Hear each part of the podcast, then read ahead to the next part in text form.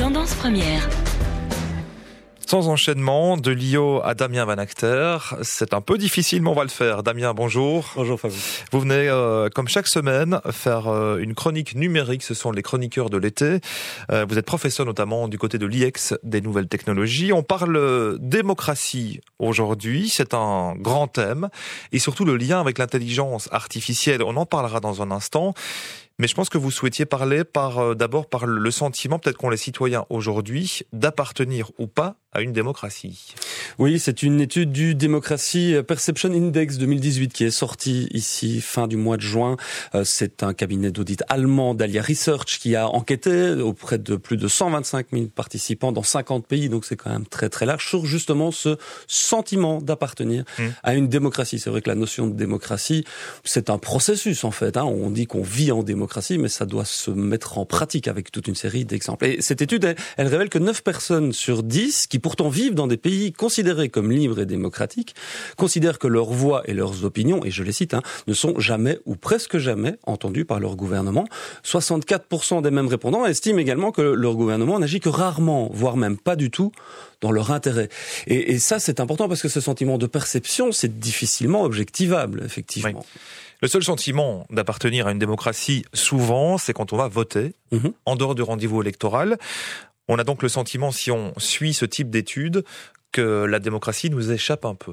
Oui, elle nous échappe un peu. Et, selon euh, Nico Jaspers, qui est le, président hein, de cette de ce cabinet d'audit, il dit que la plus grand, le plus grand risque hein, pour nos démocraties aujourd'hui, c'est que le public bah, ne se perçoive justement plus comme vivant en démocratie. Et la perception, ça passe par plein de toute une petite chose. Et c'est vrai qu'aujourd'hui, à l'heure actuelle, avec la façon dans laquelle on s'informe, on reçoit de l'information dans les newsfeeds, hein, donc dans les flux d'actualité, que ce soit euh, sur les réseaux sociaux comme Facebook, mais, mais aussi dans nos, nos emails, dans les conversations qu'on peut avoir avec les gens. Mmh. Il y a de plus en plus d'algorithmes, donc des formules mathématiques qui, sur base de, des traces hein, qu'on va laisser, va nous proposer toute une série de choses. On peut, on peut le voir notamment sur Netflix ou sur toutes les autres plateformes de recommandations qui sont faites par des algorithmes. Mais on n'a jamais autant été informé qu'aujourd'hui, au moins le sentiment de recevoir une foule d'informations.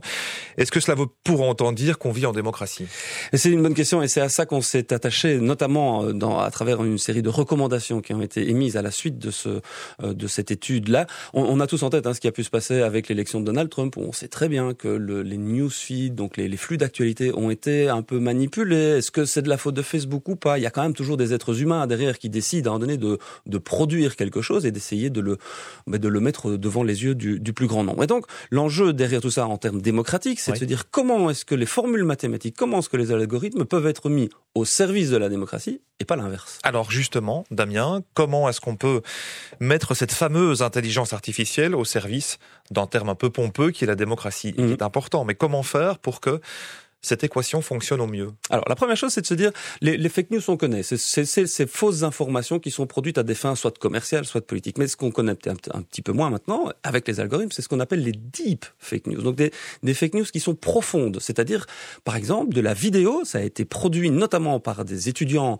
en, en journalisme. Ils ont réussi à construire des vidéos où on voit Barack Obama parler, mais avec une voix qui est la sienne, oui. mais des mots qui ne sont pas les siens. Et ça, c'est très perturbant parce que on ne peut pas, à première vue et au premier coup d'œil, se rendre compte si c'est vrai ou si c'est pas vrai. On, l'a vu aussi avec des, actrices très connues qui sont grand public, qui tournent dans des films grand public, qui ont, euh, dont le, visage a été algorithmiquement travaillé pour être mis sur des images de films pornographiques. Et là aussi, ça peut, en termes euh, d'impression, de se dire est-ce que c'est vrai, est-ce que c'est pas vrai, ça peut jouer un rôle. Et en termes démocratiques, c'est pareil. Imaginez un Barack Obama euh, en exercice oui. dire des phrases qui viendraient à mettre en, cause ou en danger un certain nombre de relations diplomatiques. Comment la technologie, à votre avis, peut euh, faire un rempart par rapport à cette dérive qui sont par la même technologie Alors justement, bah ça fait partie des, des, initiatives qui sont lancées depuis euh, quelques mois maintenant. Il y, en, il y, en, a une que j'avais envie de souligner, c'est Deep News, euh, qui a été lancée par Frédéric Filou, qui est un ancien responsable numérique aux Échos en France et qui est aujourd'hui chercheur associé à l'université de Stanford. Lui, ce qu'il va faire, c'est travailler avec les algorithmes au service justement des journalistes pour faire en sorte de repérer c'est mmh. faux, repérer ce que les algorithmes ont pu construire de faux, parce que ce qui a été construit par les algorithmes peut être déconstruit évidemment par les algorithmes, tout comme ce qui a été construit par les humains peut être déconstruit par les humains. Donc c'est se mettre vraiment dans un état d'esprit où la technologie va, mettre, va être mise au service du recoupage de l'information. Par exemple, entre autres, en analysant ces vidéos et en repérant dans les vidéos tous les petites traces qu'ont laissé les algorithmes pour les créer. Oui. Donc on vient de montrer des exemples plutôt négatifs des nouvelles technologies qui vont à l'encontre d'un fonctionnement euh, bon de la démocratie. Il y a tout de même des exemples, Damien, vous êtes un spécialiste des nouvelles technologies, euh, d'une évolution technologique qui pourrait renforcer cette euh, cette participation directe à la démocratie. Oui, il y a toute une série de choses qui sont qui sont très intéressantes à voir. C'est on, on, se rend compte et on peut pousser très très loin le, le, le bouchon hein, quand on va sur ces évolutions là.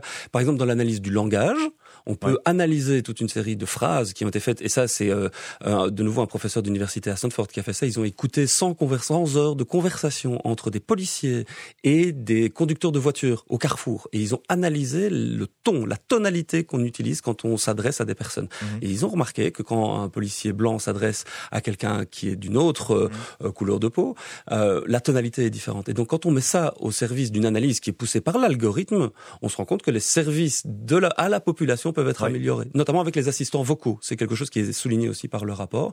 Tous les assistants qu'on va commencer à avoir, que ce soit Alexa, Siri et tous les assistants vocaux qui fonctionnent avec des algorithmes, on peut commencer à les interroger pour faire en sorte que la commune, par exemple, ou que les institutions puissent nous répondre de manière automatique, mais aussi très fine et très précise par rapport à des besoins du public.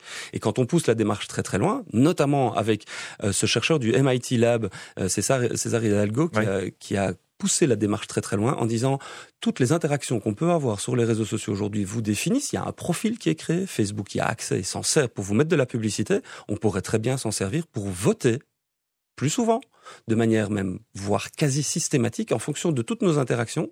On pourrait être quelque part des citoyens qui sont en permanence et quasiment même tous les jours interpellés par le politique ou par des propositions politiques et en fonction de nos usages, des réponses seraient apportées avec une validation qui pourrait venir derrière aussi. Très beau documentaire, on l'a souvent cité notamment dans les décodeurs le dimanche, euh, Démocratie euh, de l'équipe de Data ce sont des Français.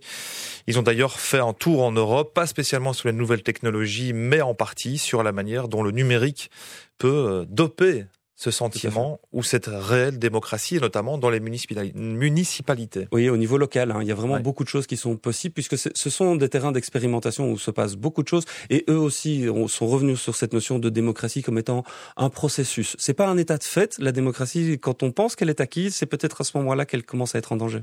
Je suis optimiste après votre chronique, Damien. On a parlé des dérives et il y en a beaucoup. Celles qui vont très très loin. Je n'avais pas entendu parler de l'expression les deep fake news.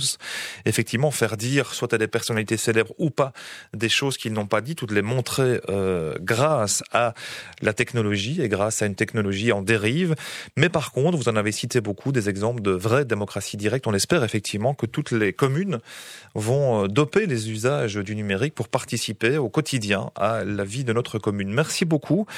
Damien Van Acter, on va vous suivre tout l'été, je pense. Exact. À un rythme hebdomadaire. Merci à vous. Très belle journée, Damien. Et on se retrouvera la semaine prochaine. À la semaine prochaine.